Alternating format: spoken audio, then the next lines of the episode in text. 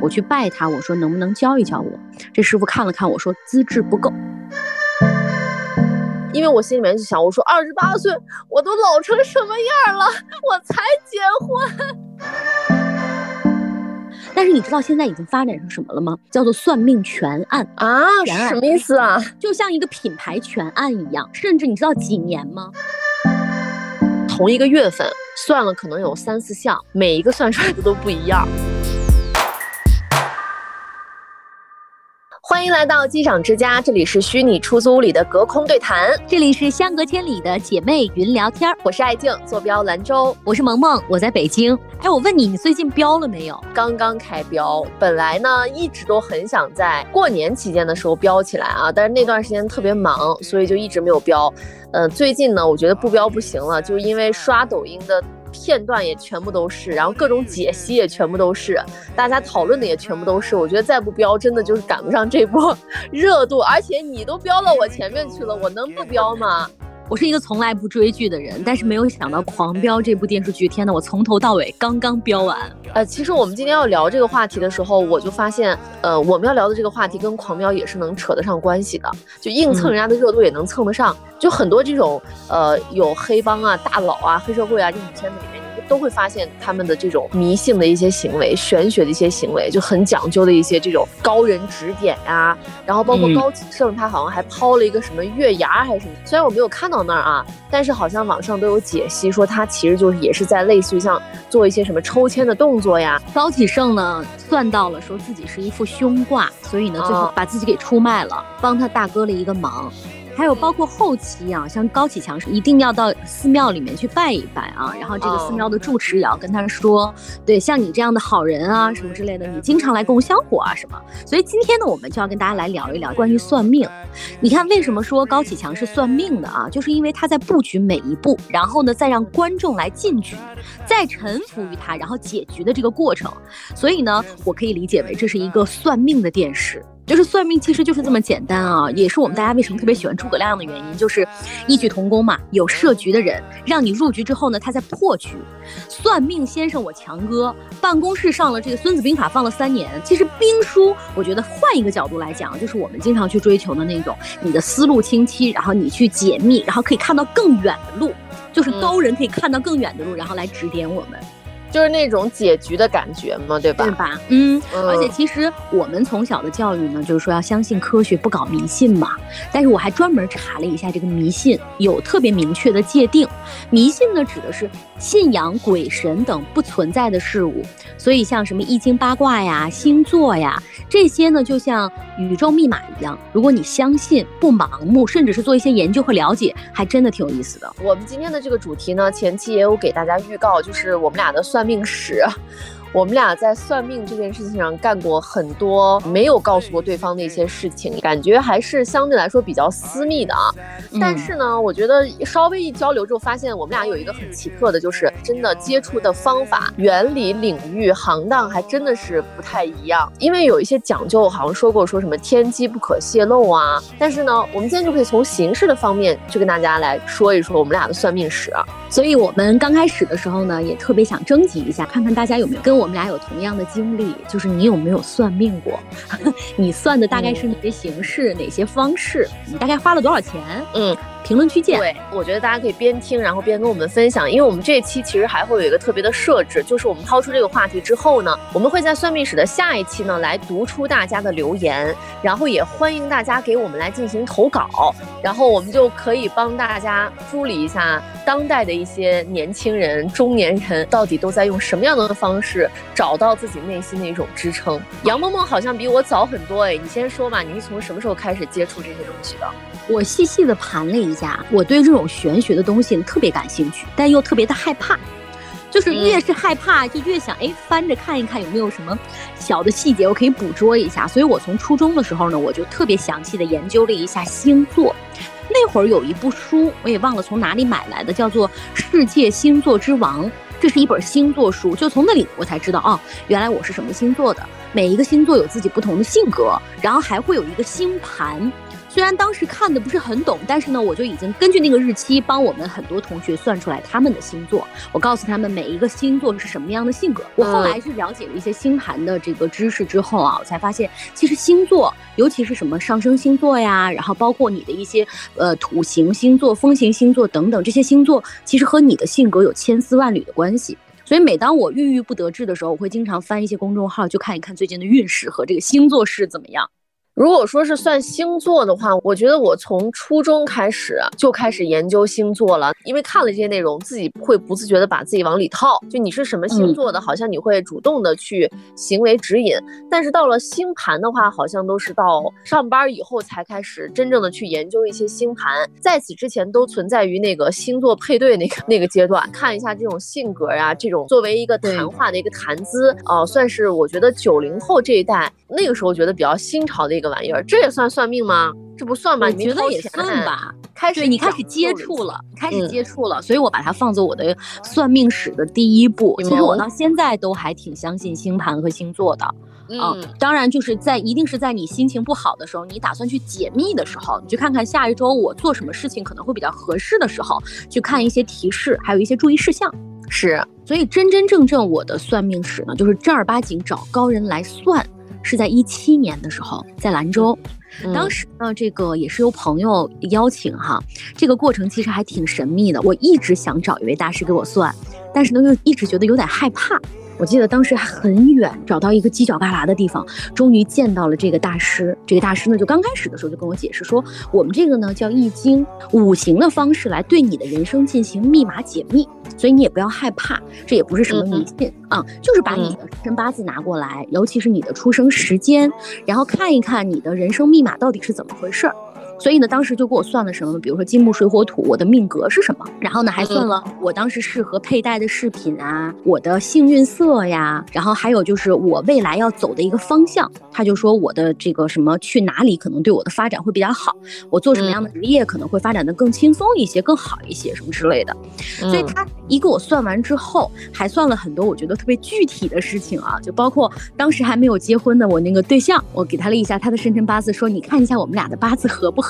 我也干过这样的事儿，然后呢，还算了一些，就是我住在出租屋里头，他告诉我，你出租屋里面放什么东西，可能对你的运势比较好。这个如果大家听过我们的第一期节目的话，都知道我们机长之家有三盏新灯，三盏新灯呢，就是来自于这一次算命。但是就说你放在你屋子门口正，好像是正南方还是正西方的这个位置，你放三盏灯。进来这个家的人呢，脾气性格都会比较好，然后呢，你们就很少会发生争执。他一看到那个灯呢，他就会熄灭他的怒火什么之类的，我就很相信。你是不是给这个老师说，跟我同住的人脾气不太好，我有什么办法能制衡他？那倒没有，那会儿没觉得你脾气不好，那会儿我是觉得，因因为我当时和我对象在异地嘛，所以呢，我希望我对象回家的时候呢，也能够心平气和的，然后你回家的时候呢，也能够就是不要有太大的脾气。我希望好像我们俩和谐。好像我们俩进到那个家都要打你一样，都要家暴你一样，把我们俩的怒火先在 穿鞋的那个地方平复一下，是吧？然后呢，我觉得那次算完之后，好像整个人生特别的通透。通透呢，我就去慢慢的去了解一下这个天人合一的这五行到底是怎么回事儿。我真的是专门去翻了，还买了两本易经的书。但是易经这个书啊，就是一定是师傅领进门，就一定得有人教你，否则你要是修行的话啊，你自己很难去看懂。啊，所以一定要拜一个师傅。然后，因为当时呢，我们家应该有一个亲戚是专门做这个的，我去拜他，我说能不能教一教我？这师傅看了看，我说资质不够，就是这个不配啊。所以呢，我也就没有在这件事情上说花太多的时间。但是从此呢，我就有一个爱好，就是特别喜欢翻一翻这个人的。这个，比如说生辰八字啊，看一看它到底适合什么呀？包括呢，我也大概了解了一下，比如说你命里缺什么的话，你的名字可能要够上。比如说你命里缺金，那你的名字里面可能会有一个金字旁，或者说带一个金字儿。所以呢，我就热衷于给别人改名字。呃，其实你刚才说了一下这个易经这件事情啊，我们俩应该找过同一个同一个老师。然后呢？对，是吗？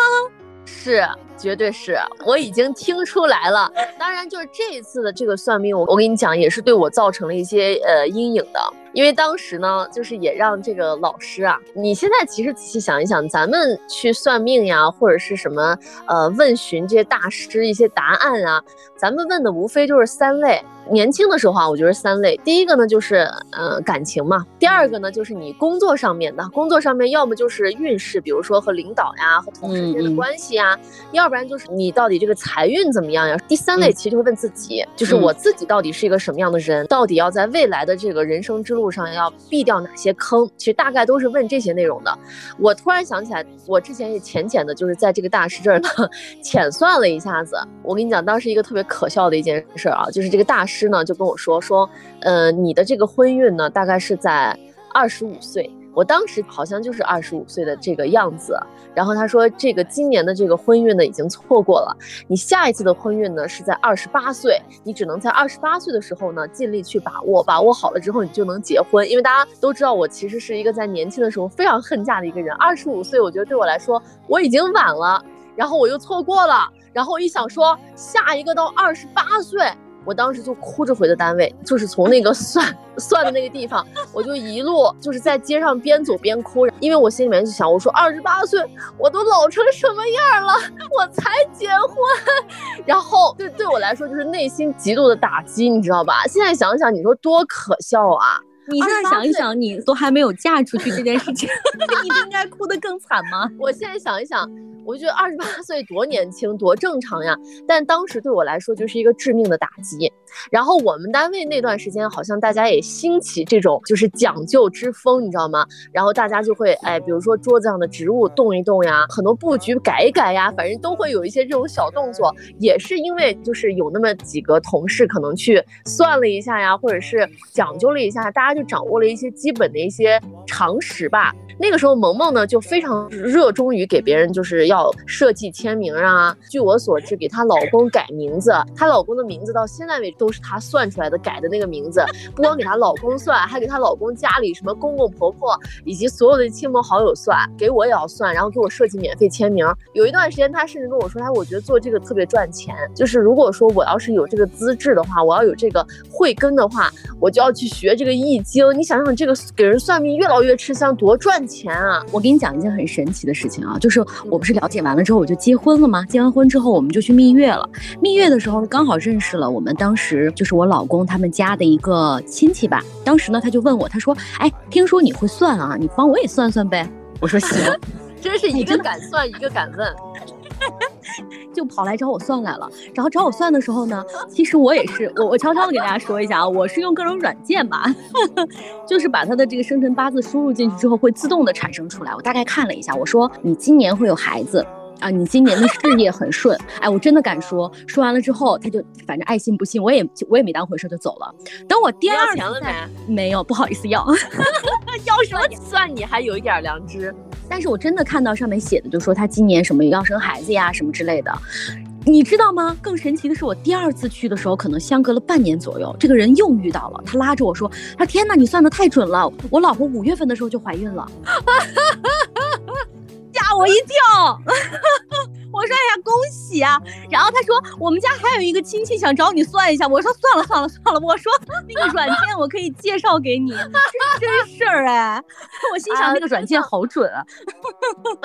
所以你这个营生如果当时继续干的话，说不定也能干下去。我后来听说啊，这个事儿一般人干不了，他就一定得是那种天选之子啊，因为很多事情真的就是你知道的太多了，这是天命了，对自己反而不好。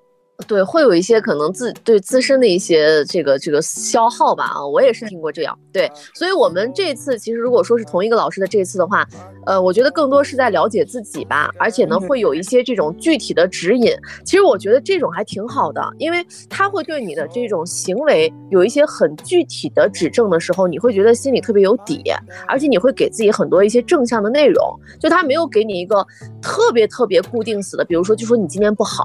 你说这种话听了之后，你说人还能好吗？或者说你会在什么什么时候啊有什么什么样的一些事情？所以这个会让人很有阴影。但是他会告诉你一些具体的能够让你运势更好的方法。那我觉得说。这种东西，无论你信与不信，讲究了一下之后，对自己都是比较受益的。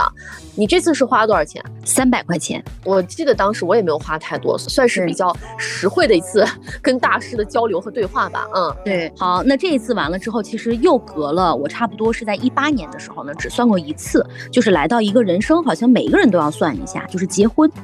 结婚要算一下你的时间，对吧？然后要算一下什么出门的时间等等，其实就是算一个简单的时间。当时呢是我老公去算了一下，然后我们按照他的时间来。但是呢我这边又悄悄的找了一下，就是我们家那个亲戚，他是奇门遁甲，所以呢他也给我算了一个时间。但是呢他给我算的那个时间呢是凌晨四点钟要出门。我当时我奶奶跟我说完之后，我就我一下火就上来了，我说我说凌晨四点出门，那我的摄影师都还没有到呢，奶奶不可以。我说能不能再算一下别的日子？我爷爷说：“那你爱咋咋吧，啊，你爱相信谁 相信谁，一下就怒了，啊，就说你反正你自己看着办吧，啊，最后反正总之跟我们算的时间可能不太一样，我们就找了一个相对来讲就是各方面都权衡的比较好的一个时间。一八年我主要就算的这个比较重要的日子，后面就再没有了。我听说爱静在一八年的时候呢是很疯狂的。”在算命，当时是着急要结婚了吗？呃，很想去怎么说呢？想去论证一下自己到底在感情上面会有一个什么样的归宿啊。然后呢，再加上二十五岁一过之后，反正就比较紧迫。在做这期节目之前，我大概梳理了一下我所有的我我能有印象的，而且是花销比较大的，就是至少在五百块钱以上花销的这种算命啊，都集中在一七和一八年。我感觉一七和一八年其实是我特别特别不顺的两年。所以人在特别不顺的时候，特别想找这种嗯支点吧，啊，就是想听一听我会怎么样呀。然后我在低谷的时候，我我我要怎么样去呃爬起来呀？我后来看好多人都说，在这两年的时候，他们运势特别好，包括一九年。但事实上我不是，我是从二零年的时候，我觉得才慢慢好起来。然后在此之前，我。其实是都是人生处在一个很低谷、很低谷的一个阶段，只不过外人可能看不出来。对你为什么会这么觉得呢？是一八年我们俩从机长之家搬走了，然后我们很多领导就说我我的结婚对爱静来说影响特别大，但是我没有想到影响这么大。对对对对，就因为我没有寄养家之后，一下子失去了这个精神的支，呃，开开玩笑，就是感觉那两年做什么事儿都不是很顺。而且很多事情是很有那种当头一棒的感觉的，反正我是这么觉得啊，就是有很多这种我觉得会有就伤害我的这些这种事情吧，所以就过得很辛苦。然后我看了一下，真的在一八年的那一年，哎呀，在算命上真的花了好多好多的钱。然后我来梳理一下我的这个算命啊，除了刚才就是萌萌说的我们的这个五行之外，其实呃我还找过就是呃算八字的，我又找了一次到这个大师家里面去，结果有一个大师啊，也是在兰州的一个大师。然后呢，那个大师就很讲究。我第一次去的时候呢，他不在啊，然后我们就没有算成。我第二次再去登门造访的时候呢，好像是中午，然后人家说不能算，说这个时间段对于年轻人来说不好，然后说让我再换个时间去算。我在后面就再没时间了，就再没去。然后我在线上呢也找到一些那种老师，我在线上算了一种算法叫七正。我不知道你有听过没？没有八字七正，七正又是一个单独的一个学科。这个老师呢，也是呃要你提供你的这个生辰啊。我当时是先加了他的助手，跟他约这个时间，约好之后呢，这个老师就开始这种一对一的这种状态，然后跟我来进行一个沟通。是在线上吗？他会有一段时间他在那儿操作，操作完了之后呢，他就会开始给我大量的语音来发过来。啊，嗯，然后呢，人家说这个命理咨询呢，主要运用了中国古代的皇家御用命理的绝学七正四余，辅以西方的占星。收费标准是这样的：如果你是本命盘的咨询的话呢，一个小时是八百八十八，包含了个人情感咨询加个人事业财运咨询，就是我们刚总结的那两项，大家最爱问的。第二个呢，就是个人感情咨询，半个小时五百八十八，还有一个个人事事业和财运咨询五百八十八。它还有一个叫做感情合盘加个人感情，九百八十块钱，就是你可以咨询个人的感情加和一位异性的合盘，你还不能问多个，你只能问一个啊。然后呢，还有就是你可以做事业合盘，比如说你可以问一个人加上一合作伙伴的这么一个咨询。然后它还有一个生时矫正，一个小时误差收费是四百八，好像是矫正你的那个出生年月的时间还是怎么样之类的，会给你矫正到最精确，所以你可能以后再去算什么的时候就会比较的精准。还有一些就是比如说开业择日呀、婚礼择日啊，然后什么剖腹产择日啊，然后你都可以找他。所以我当时就约了他的一个时间，我就反正花了八百八十八。然后你算的怎么样呢？我跟你说，最可笑的就是这样，就是你刚才问我说为什么在一七一八年疯狂算完之后，后面再没有算的原因，就是因为我在一八年那一年呢，在同时期啊，我记得特别清楚，在同一个月份算了可能有三四项，每一个算出来的都不一样，然后我就觉得，哎，这些东西都扯淡的，就是我为了去求证他们到底之间说的这些话都可不可信。我就找了 N 多个方法去佐证，后来发现呢，七正和八字就说的不一样。后来我还找了一个什么呢？我我说国外的和国内的一不一样。我当时在泰国的时候呢，认识一个导游。这个导游我们当时去的时候呢，他就特别爱讲这些神啊鬼的，包括给我们讲什么娱乐圈的哪些明星会呃给别人下蛊呀，啊什么养狐仙呀、养小鬼呀、请佛牌呀，这些事情都不能轻易去做，因为你如果什么做了有反噬啊什么的，反正就是那段时间呢，我不想听。我也每天在车上听了好多，就是被动输入了好多。后来他就会一直在朋友圈里面发这些有的没的东西。有一天呢，就突然看他发，就是约一个什么泰国很厉害的一个大师，你要掏多少钱之后呢，就给你排这个大师的时间。然后我当时就问我说：“那这个怎么算呢？语言也不通，人也见不着。”他说：“打视频。”就是如果说你在你的那半个小时当中跟他去对话的话，这个大师有翻译，大师的翻译呢负责和我的这个导游沟通，所以我有什么问题呢，就直接会说他们来帮我翻译，然后大师帮我算，这就是最扯淡的一项。我当时花了可能有四百多块钱吧，有三十分钟的时间，大概可以问今年的运势、第二年的运势和你需要做什么事情去规避一下。然后到我的时候，我就跟那个大师，你知道两个人就 在视频当中去去去去对话，也很尴尬。最关键。的是他这个还不太准时，因为前面一直在有人排队在加时，导致我那次算的时候，你知道我都快上节目了，马上要上直播间了。我这边还在视频算命，整个也非常紧张，因为我那次时间很紧张，我就提前结束了这次算命，而且算的非常不愉快，因为那个大师就是扯的所有的事情都我觉得非常非常的水，比如说他就说啊，你的工作呢会在明年会是一个时好时坏的一个阶段啊，你的感情的话呢，一样，对你的感情的话呢，如果说你想让你桃花旺一点。那么你就找一些你们中国你的那个地区附近的，呃，有这个寺院里面有种植桃花的寺庙去拜一拜。我说这不是放屁吗？说的这些话哪一个是能有一些有指向性的？我说全都是这种模棱两可，谁的工作不是时好时坏？求桃花啊，你找个有桃花的地方。我说这不可笑吗？后来我就跟这个导游反馈，我说这也太水了吧。然后这个导游说，姐，你要不然就是我再帮你问几个问题。我说算了算了算了。然后他还当时就跟我说，他说这个大师特别灵，连什么别人有第三者都能够算得出来。我说那为啥给我算的那么水？我说再不用算了，我就明确知道这个人就是一个骗子。然后就这个也是同时期算的，而且我当时还找了一个那种就是什么占星的，原理有点像那个塔罗牌吧。给了他一个费用之后，你可以问几个问题或者是一个问题，他会告诉你这个问题的一些答案。哎，我觉得他的那个分析啊，倒还是有那么几句，我觉得是蛮准的。嗯，然后我就在那一年的时候呢，其实就集中的干了这么。几件事情相互佐证了一下，好像都说的不太一样。但是你方法不一样哎，比如说五行有自己的一套派系，然后你这个什么七正也有自己的方法，它肯定不一样啊。对呀，所以我就相当于是像研学一样，你知道吗？研学整个市场调研了一遍，而且你刚才所说的有一个叫奇门遁甲，是是吧？奇门遁甲我都尝试了，奇门遁甲也是在我尝试到所有的里面，我觉得比较扯淡的，可能也是因为遇到的那个人不太对劲儿。奇门遁甲，呃，以我现在浅浅的记忆，我能记得奇门遁甲好像是你。花三百块钱还是几百块钱，你只能问他一个问题，而且你问他的那个问题需要在特定的时间问。在此之前，他他不问你任何的信息哦，方位好像要告诉，但是你的生辰是不需要告诉的。他要限定你在什么时间和他交流，然后他会告诉你这个问题的答案。比如说你买了这个奇门遁甲的这个业务，对吧？然后呢，这个老师就会告诉你说，你今天晚上八点钟来问我这个问题，我会告诉你这个问题的答案。这就是我们交付内容的全部，他只会告诉我这一个问题的答案。嗯，是不是神神叨叨的这种感觉？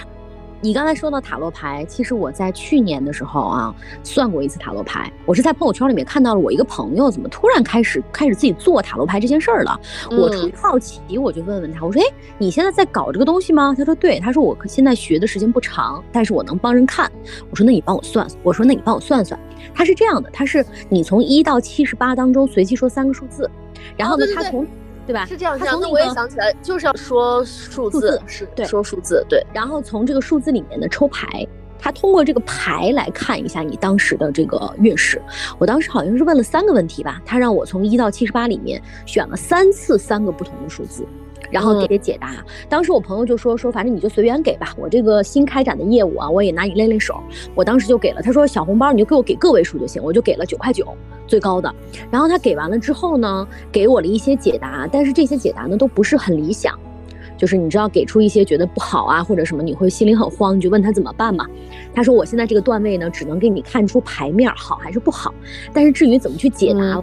我推给你一个小姐姐，她类似于像我的师傅，领领我进门的，你可以问问她，她的段位比较高。所以呢，我就把这个小姐姐又加上了。加上之后，我就问她，我说你也是塔罗牌吗？她说她是易经。我心想易经我熟啊，我说易经我看过呀，但是易经我已经很久没看了。我说那你能不能帮我看一下我最近的运势？因为我当时呢也是要正儿八经求一件事儿，关于事业上的事儿哈，我要求一件事儿。然后她呢是除了我的出生日期之外，她呢还要让我在第二天早上刚刚醒来的时候把脸洗干净，然后拍一张正面的照片给她，她要看到我洗干净的五官，然后。还要看到耳朵，最重要是要看到耳朵。他看到我这些之后，然后再给我做出一些解答。当然，他也跟什么就是呃，包括你想算的那个人啊，比如说你想看哪个朋友跟你合不合呀，或者说你的领导啊什么之类的，都需要提供这个正面的比较清晰的照片。他会帮你分析你在和这个为人处事上哈，会需要注意哪些，这种性格的人他可能会更喜欢什么等等。然后我觉得更神奇的是什么？就是我了解的这种呃五行啊，这种算命的行业，可能最多就是，比如说你给我给八百块钱，我给你算一次。但是你知道现在已经发展成什么了吗？叫做算命全案啊，什么意思啊？就像一个品牌全案一样啊。这个小姐姐给我讲，现在已经发展成，就比如说你最近要求一件很大的事情，我们举个例子啊，就是你现在要博士毕业。但是呢，你可能就是自己没有办法博士毕业，你怎么办呢？我去掏钱，然后呢，我给你做一系列的方案。这个系列的方案呢，就包括呃，你的论文该朝哪个方向写，你会比较轻松，跟你的八字比较合。然后呢，你导师长什么样的？你导师的生辰八字是什么？那你导师的这个爱好是什么？他的性格缺陷是什么？你可能要规避什么？然后你还需要在这个过程当中啊，在哪个时间点去做汇报啊，对你可能比较好。就是从这个天地人和各种各样的角度去让你踩上最巧最。最帮你的那个点，然后让你去毕业，整个这一个甚至你知道几年吗？服务他三年的时间，就是一整套，我能保你博士毕业，而且很顺这一方面。你知道总共收费多少钱吗？四十到五十万。我收回，我收回。我刚才想说在哪儿弄一个，我也弄一套。我听完，我听完这个数字，我想说我自己好好努力吧。啊，而且他们就是比如说有这个置业的业务。啊，他要看一下你的命格。如果你想要发家致富的话，或者说你要买房的话，你在哪一年买比较合适？你买哪个位置？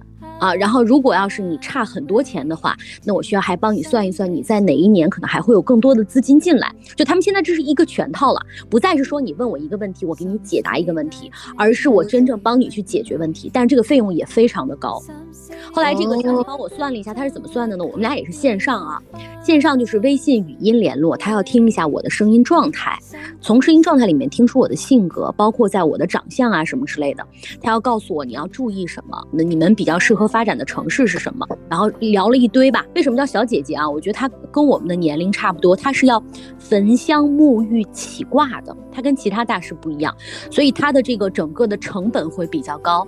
当时我就觉得哇，这么一套这个操作流程啊，又给我打了很长很长时间的语音电话，也告诉我了一些做人道理等等，还有一些人生哲学。就总之聊了很多。一些做人做人道理。其实我觉得，如果说能有这样的朋友，真的好棒啊。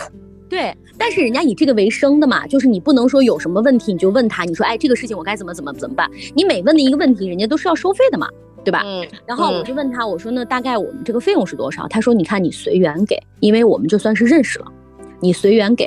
因为当时他就说，他说我帮你的这个事情呢，如果成了，那全部都是你的功劳；如果要是没成啊，那就是我今年告诉你的这个事情可能本来就是比较难。我当时问了他一件事，他说今年特别难。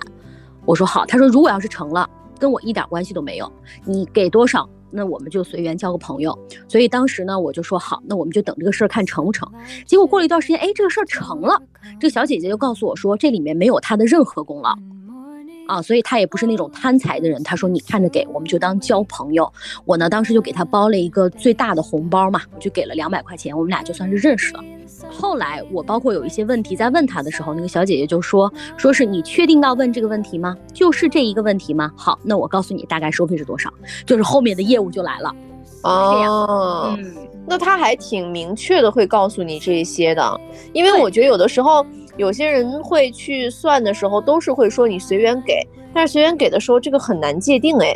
尤其是对于一些可能我没有尝试过这方面内容的人啊，就是会觉得说给少了吧，内心也会不安；给多了吧，会觉得说也有点奇奇怪怪的。所以好像对行情不是很了解。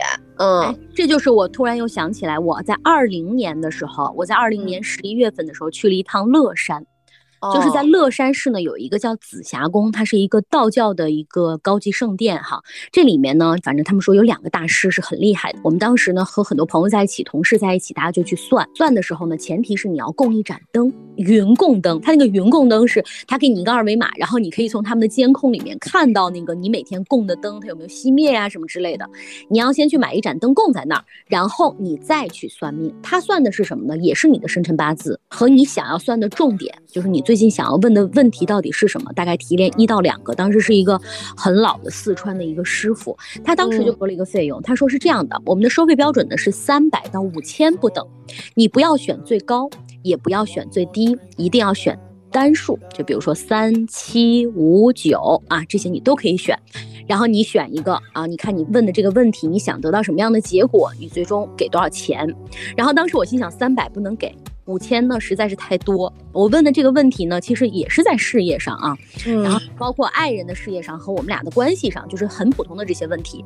我就算了算，我说嗯，也不用给太多，但是纠结了一下，就给了七百块钱，不包括那个灯哦，不包括那个灯的钱。嗯，加起来可能要上千了，然后那个灯也就一直在那个紫霞宫供着。大家知道乐山旁边不是峨眉山吗？峨眉山那个金顶，它是佛教圣地嘛。那里面其实我也供了一盏灯，当时呢也见到了大师，就是拜了一拜。当时人很多，就拜了一拜，买的特别粗的那个香，然后心中默念，这个放了一盏灯。就我在各地都放了很多灯，包括西安的卧龙寺，包括雍和宫。就每次去这种地方的时候都很虔诚，啊，这个我怎么没有遇到过放灯的？我我每次都是那种上香的，因为我有一年也是去那个普陀山，也是因为出差的时候可以顺便去普陀山，很灵气的一个地方。而且我当时就听到一个民间的传说啊，就是说普陀山你也不是谁想去都能去的，因为它要从舟山坐船，有的时候天气不好的话，那船的人就是过不去。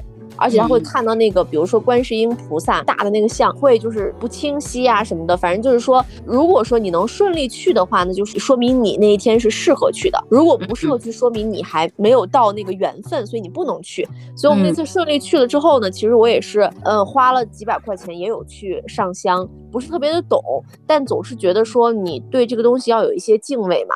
对。然后你你知道普陀寺是干嘛的吗？普陀寺是求子的，是不是？对呀。所以我那个时候可能还还没到那个阶段吧啊，所以心态也比较放松。但是当时我也听过很多人就是在普陀寺求子，挺灵验的，然后会有这样的一些情况。而且我还听说，就是有一些人是真的前一两次就是没去成，后面才去成的，然后就和佛结缘了，还是怎么着了？反正就会有这样的一些说法嘛。你在算命这件事上花最多钱的是哪一次？应该就是我在。这个紫霞宫供灯的这一次，总共花了可能有一千多块钱，这是我最多的一次。是因为人家市场行情价就高吗？对，一是这个，二是嗯，周围同事们也花了一些钱，我对比了一下，就是也不能太低。啊，大家基本上都花了差不多一千多块钱的时候，就觉得哦，是一个差不多是一个正常价。嗯，而且据说那儿很灵嘛，就是都专门去了一趟，你就愿意下这个注是吧？嗯，就是。就觉得哦，大家既然都花了，也没有觉得自己很亏。嗯，我可能花过最大的一笔是在两千块钱。然后呢，我花这个钱不是去什么求神拜佛，我是去学知识去了，特别有意思。嗯，你不是问我就是在之后有没有再去再去什么算过命呀什么的？我从一七八年之后就没有再去。什么找大师算这个呀，弄那个呀？因为我当时不跟你说我已经求证了，所以我就觉得这些东西都是不管事儿的，或者说我觉得是没有用的，甚至让我听到不好的东西的话，我会觉得说会影响到我很久很久啊。因为之前有过这样的情况，所以我就觉得我不想再给自己找这种心理暗示了。我只会去算一些指导性的，比如说想要外出的话，我经常看他们有一些喜欢玩户外的呀，或者探险的这些人，他们会在出行之前会有一些讲究。然后还有就是在二零年还是二一年的时候，有人告诉我说要躲春啊，也就躲春的那一天呢。如果当年你是属于是犯太岁的这个生肖的话，嗯，你在这个躲春的那一天，就是那个时间段，你要找一个非常安静的空间，不要让别人来打扰你，你就一个人，也不要说话，最好就是闭目养神呀，或者是这个休息啊、睡觉呀是最好的。把手机关成静音，不要让任何的消息吵到你，不要让任何的这个讯息进来。啊，打扰到你，躲完春之后，你那一年的运势也会比较好。所以我大概就是只会做这样一些呃有行为具体指导的啊，然后我觉得我照着做了之后，一定运势会好一点的这种加持类的东西。但是我不会再让别人说啊，你给我算一下，我这一年会怎么样，下一年会怎么样？我觉得我的这个心理承受能力素质不是那么的好，所以我就不再听这些了。但是呢，我在之后就是做过一笔大的投资，就是我去上这个面相的这个课。那你还真去了。对我没给没给别人说过，因为这个课我也确实是没上完，没学完，就是属于半途而废，甚至还不算半途吧，可能也就听了个前一两节课，然后就没有后续了。呃，也是我朋友介绍的，在微博上的一个师傅，然后他是看相的。我朋友就觉得说特别特别的准，而且他是做生意的嘛，他就说有的时候你掌握一些这种面向的知识啊，真的可以帮你挡掉一部分不太好的这种合作伙伴呀，或者说可能会对你不利的一些人呀，会让你提高一些警惕，也是一个这种提前规避的这种方式吧。所以我是比较接受这种方式的。再一个就是面相这个东西呢，它是能有很多小的干货的。就是你大概掌握了几点之后，你就会知道哦，它应该会有什么样的一些问题啊什么的。但到后来，你就会发现有一个难点，就是相不单看。你很多时候你可能看了它一个点，但是你你的这个功力没有办法把它综合起来去看的时候，可能也会对人产生一些误判。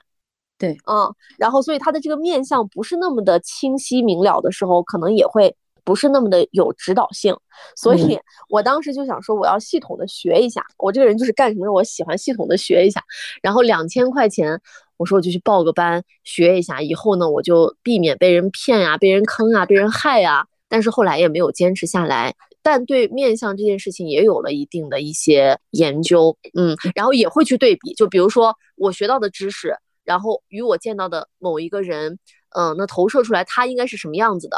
那我也会观察一下他日常生活当中到底是不是什么样子。后来观察来观察去，我发现有一些确实很准确，然后有一些确实也就没有那么准确的时候，我想说算了，累死了，就这样吧，不弄了 啊。然后就没有再管我。有的就是你就是人和嘛，两个人之间有一定的缘分。其实我还挺相信缘分的，你知道吗？嗯嗯，演员这个事儿还挺重要的，真的。对。嗯，看过去，你跟这个人的，呃，这种看对眼儿啊，包括这种磁场呀什么的，都还挺挺玄妙的这种感觉。雍和宫这两年特别流行是那种去开光的手串儿。我我跟你说，我那次特别准是在哪里啊？就是我前一天去了雍和宫求了一个手串儿，当时呢摆在我面前的有两个，一个叫做财富，一个叫做呃福气。我当时在这两个手串里面纠结，我本来想要财富，哎，后来觉得好像福气是不是更重要一些，我就把这个福气给买上了。当时这个手串呢是四百九十九，我买完之后的第二天我就买房了。天哪！我当时心里面其实默念的就是，哎呀，我希望能够长久的留在这儿，等等。反正不管怎么样，就是我觉得这个手串对我来讲特别特别的有福气。然后后来我是看了很多的小红书啊，还有什么之类的，就发现其实去雍和宫里面求手串是一个就是很流行的事儿。后来很多外地朋友来北京的第一件事就是去雍和宫先求一个手串。反正雍和宫是一个就是呃香火很香火很旺的一个地方吧，很多人就是要初一十五的时候都是要去拜一拜的。嗯。你说到这个手串，我也突然想到了，我也有闺蜜给我推荐说买那个水晶的手串，比如说什么粉水晶啊、啊紫水晶啊之类这种手串，然后我也有买过，就这类似于这种开运小物啊，我也觉得挺有意思的。然后包括就是有一些人他也会有讲究，比如说有一些人他的五行里面他就不适合戴金啊，他适合戴玉呀，啊这些东西其实我觉得如果从了解自身来说的话，它也是一个，嗯，我觉得很好的一个方式吧。然后也会对人产生一些比较呃正向的一些这种影响。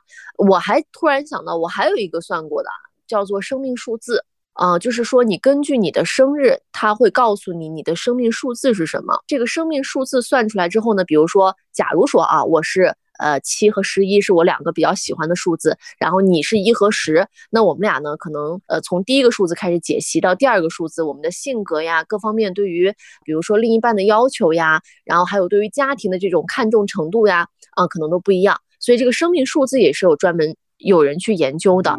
其实这些类目，我觉得都是属于认知自我的，对。还有你更加了解自己，包括现在最火的那个什么，呃，MBTI 的那个性格测试啊，那个其实我觉得也特别准。那个我前天刚刚做完，你还做吗？我我应该是做了好几版，我记得有什么把你比喻成动物的，然后呢还有什么 MAT 什么之类的，然后你是属于什么 E 型啊还是 A 型啊，就是好几种不同的，我都做了。对，大概都是这种类型，反正万变不离其宗，都是让你去更多的了解自己。就是人就像齿轮一样，你只有了解了自己之后，你才知道跟自己合适的方方面面的东西到底是长什么样子的，才让你的这个生活可能会更加的顺遂一些。所以这就是我们俩基本上啊，是我们俩。这么多年接触过的跟 玄学呀、算命呀、跟这些啊讲究呀相关的一些内容，也有说的特别特别准的，让我们觉得哇，一下子被被掌握住了，或者说一下子觉得说很幸福呀这种状态，也有一些会就是 让我们觉得说什么玩意儿是说的胡扯八道。所以我觉得，嗯，大家也可以来跟我们贡献一些有意思的一些内容。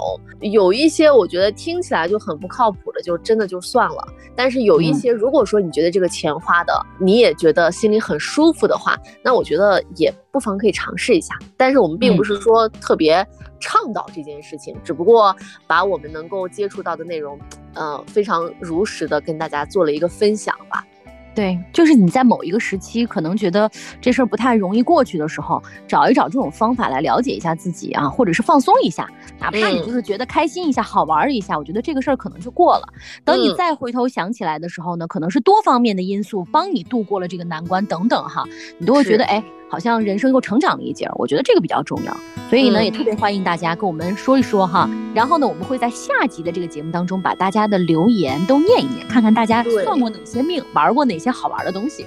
我们再来提醒一下大家，在我们本条下面啊，可以来说一说你尝试过的一些方式和方法，包括你花过多少钱。如果你不介意的话，方便的话，都可以来跟我们说。我们下期呢，可以把它作为节目的素材，在节目当中来念出来。同时，我们也找了几位嘉宾，他们也在这些方面比我们有经验多了啊，可以让他们在听完这期节目之后，再补充一点自己对于这件事情上的一些专业的这种。讲解和一些这种，呃，我觉得更丰富的一些知识的内容吧，所以我们就期待下一期，我们再帮助大家打开新世界的大门。